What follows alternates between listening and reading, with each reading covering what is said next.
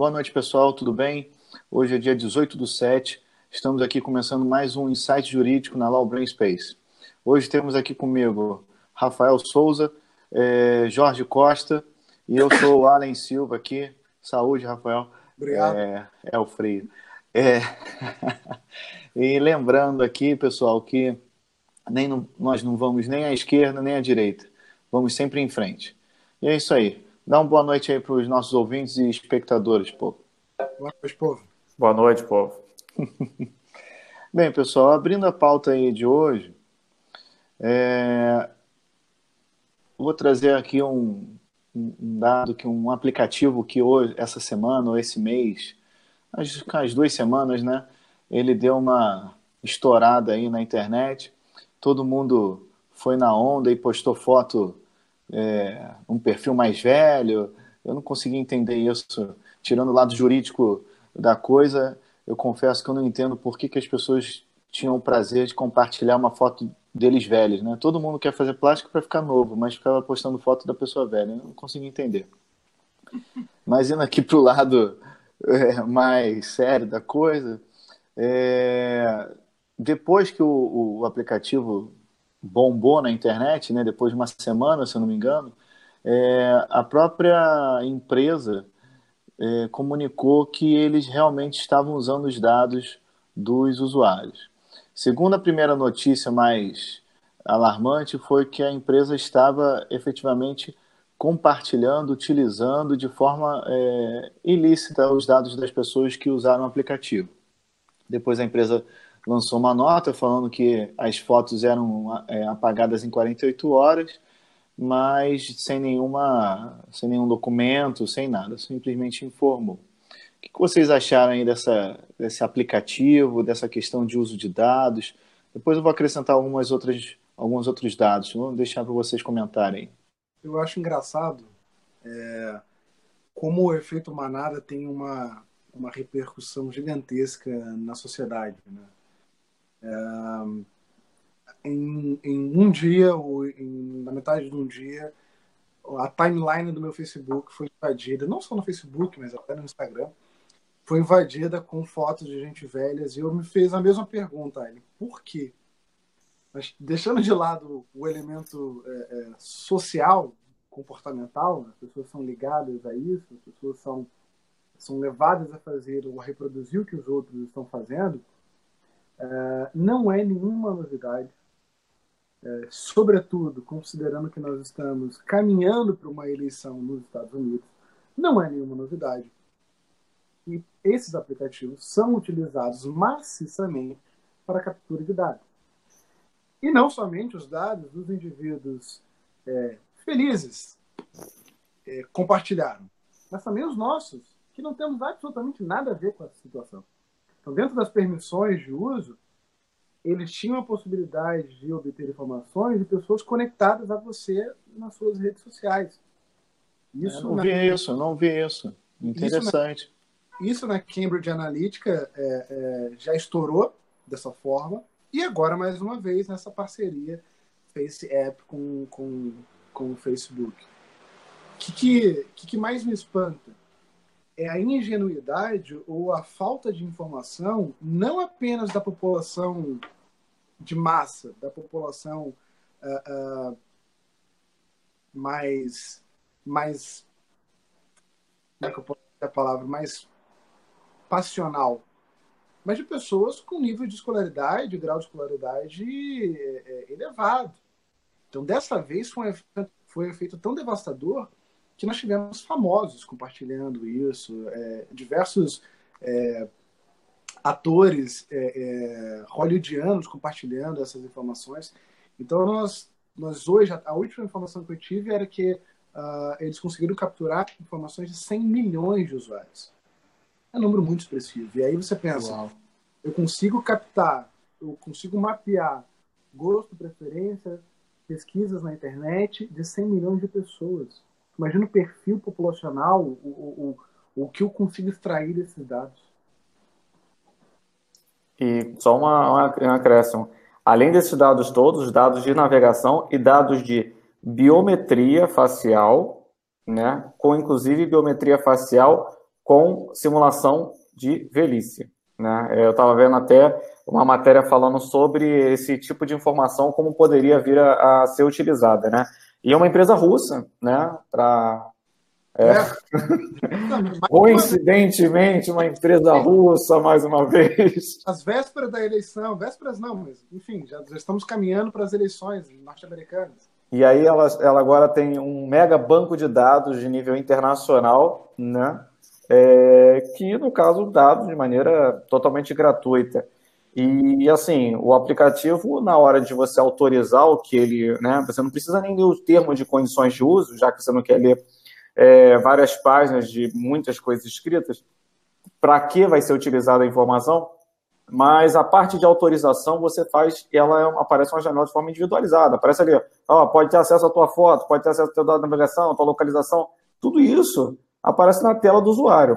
E o usuário, na, no frenesi ali de ter a foto dele envelhecida, ele nem lê aquele negócio ali, atropela aquilo tudo, né, e bola para frente. E eu também vi uma outra informação de que, para se resguardar de eventuais sanções e processos e questões judiciais, é, os dados eram armazenados em servidores de países que não tinham uma legislação de proteção de dados em imagem, né? então, assim, é, aqui no Brasil, parece que o Ministério Público já tinha oficiado a Apple Store e a Google Store, né? O Google e o Apple, é, porque os aplicativos estavam hospedados na, na parte de na loja, né? Da, desses, dessas, lojas, desse, dessas empresas mas eu confesso a você que eu tenho uma dificuldade muito grande de tentar responsabilizar a empresa por conta de uma situação dessa, né? É, estamos em 2019, a tecnologia é acessível para todo mundo. Eu fico muito mais é, consternado com ver, por exemplo, a situação do cadastro de não incomode, não perturbe lá da, das ligações, né? Que foi feito um, você botava, foi disponibilizado pelo governo é um site em que você cadastrava seu telefone e seus dados de e-mail e tudo mais, para que, no caso, você não recebesse ligações, né? E aí é uma coisa né, do governo e tudo mais, presume-se que ia ter um mínimo de confiança, e parece que, tipo, uma criança de 5 anos conseguia hackear o banco de dados e pegar os dados da pessoa que se cadastra, que cadastra lá. Então, é, já tinha mais de 300 ou 400 mil telefones cadastrados, e estavam vazando essas informações, ou seja, criaram um mega banco de dados de telefones úteis, né? O governo funcionando com a máquina aí para beneficiar a telemarketing. Eu vi né? isso também, eu vi isso também, sensacional. Foi exatamente isso que eu pensei, uma criação de banco de dados para alguém ir lá e captar. Foi sensacional isso aí. É, governo, cara, vergonhoso. Só trazendo aqui uma, uma informação aqui.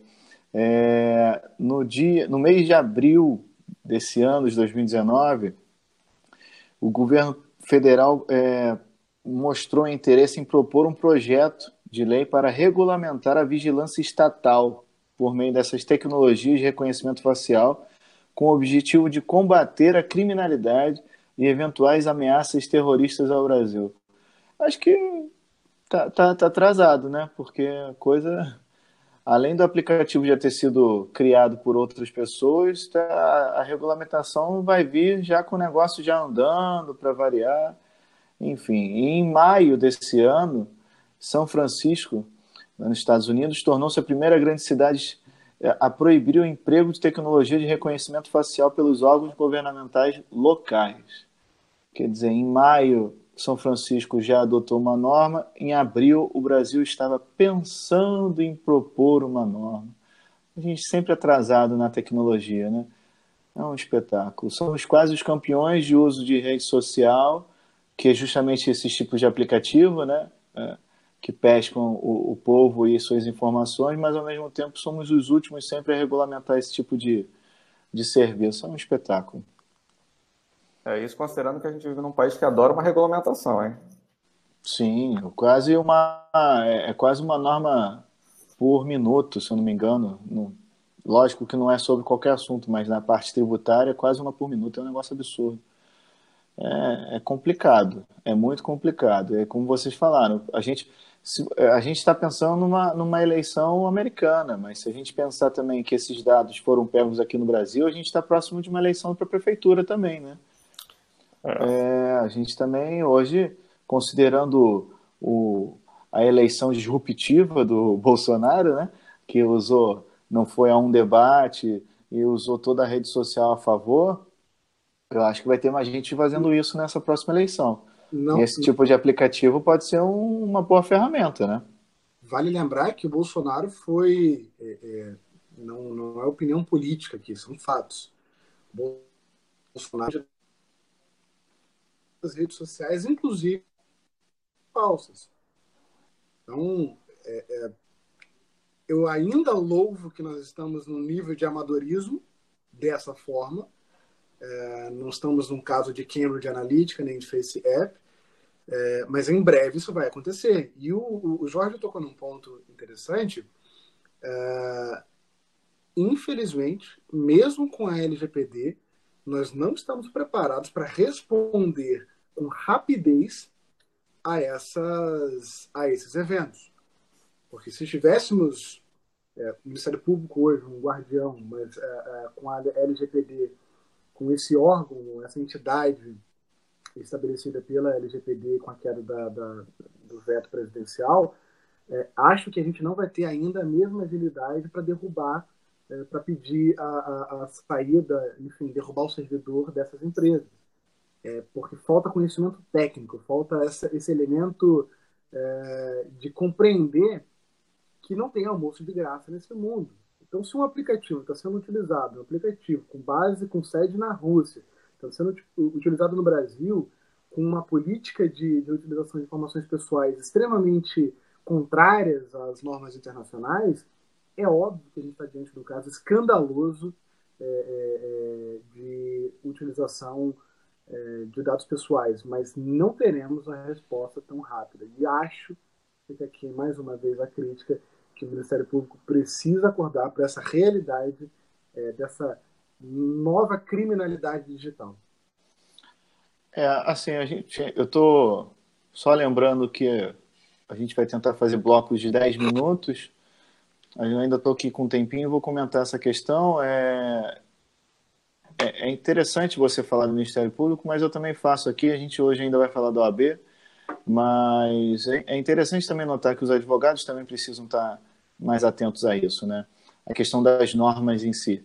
É, essa questão da LGPD, a gente vê muita gente fazendo cursinho, dando palestra, escrevendo livro, mas eu não vi ninguém, ou um grupo, ou alguém realmente, é, levantando a bandeira e criticando a norma, fazendo observações, olha, isso está errado, isso está certo. Não, todo mundo está pensando só, é, como você diz no final do dia, o dinheirinho no bolso, ganhar com seu livro, ganhar com seu curso. E isso é um tipo de coisa interessante, porque a OAB é muito omissa nesse ponto. Poderia ser um órgão uhum. é, que poderia criar alguma coisa nesse sentido.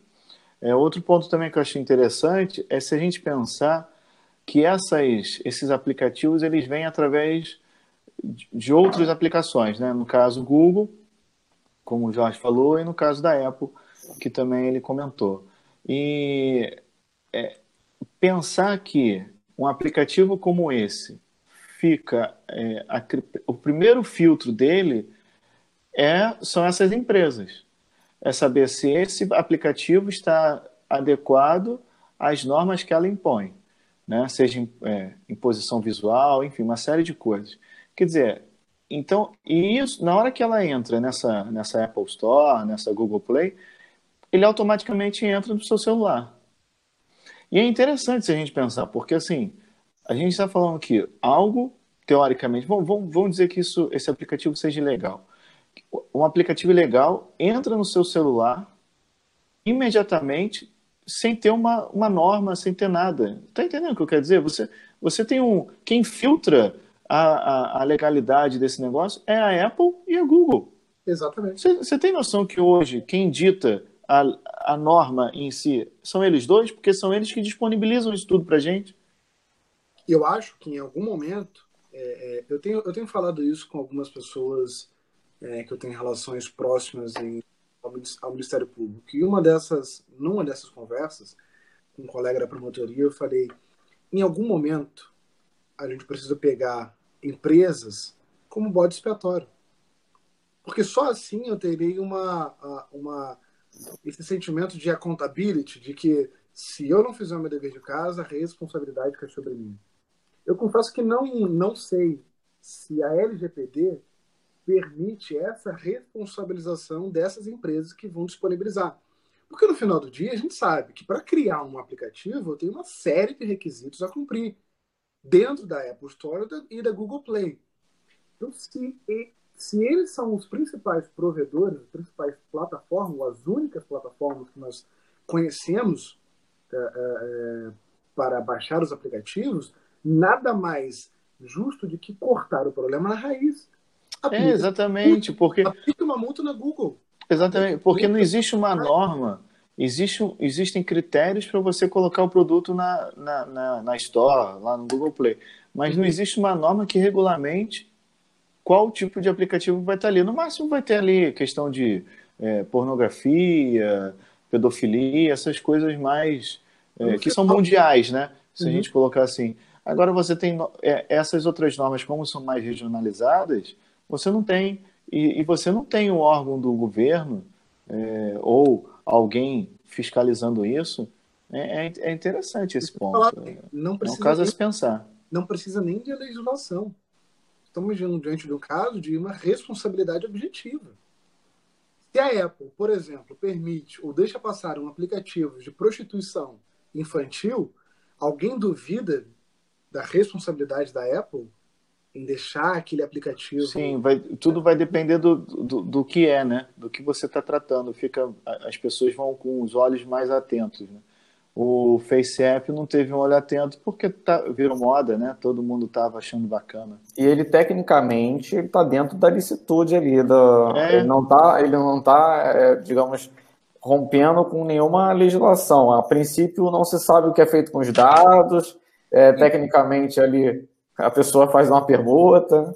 Então, já, a, a, já aí já está contra a, a, a General Data Protect. Sim que você precisa indicar para que a finalidade, quem vai ser responsável. A declaração da empresa hoje, que eu li uma nota no jornal, foi de que não, nós não vendemos, nós disponibilizamos o livre acesso a empresas é, é, parceiras. Eu até vi parceiras. Parceiras, é. Pelo amor de Deus, né? Faça-me é. um favor. Tá é bom. óbvio que você vende. É óbvio que você vende informação, acabou. É. Então, assim, Parceria público-privada tem dinheiro? Oi? Parceria público-privado tem dinheiro? Muito, né? É, então, parceria, né? Pois é. É. é. Enfim. Bem, pessoal, vamos lá. Vamos aqui para a, a, próxima pauta aqui. É, deixa eu só voltar aqui para minha pauta. Só, só aproveitar e cutucar. Diga. Fica aí o recado para os nossos amigos é, é, tecnólogos, os, os, advogados 4.0, os especialistas, é, olhem para a legislação e olhem para essa realidade da, da, do mundo digital com olhos de enxergar o problema. Não de vender um problema, mas enxergar o que pode acontecer e alertar com antecedência. Hoje, o que a gente tenta construir aqui não é bater palma para uma legislação que, ao meu ver, é, não supre, não, não vai sanar a, as irregularidades.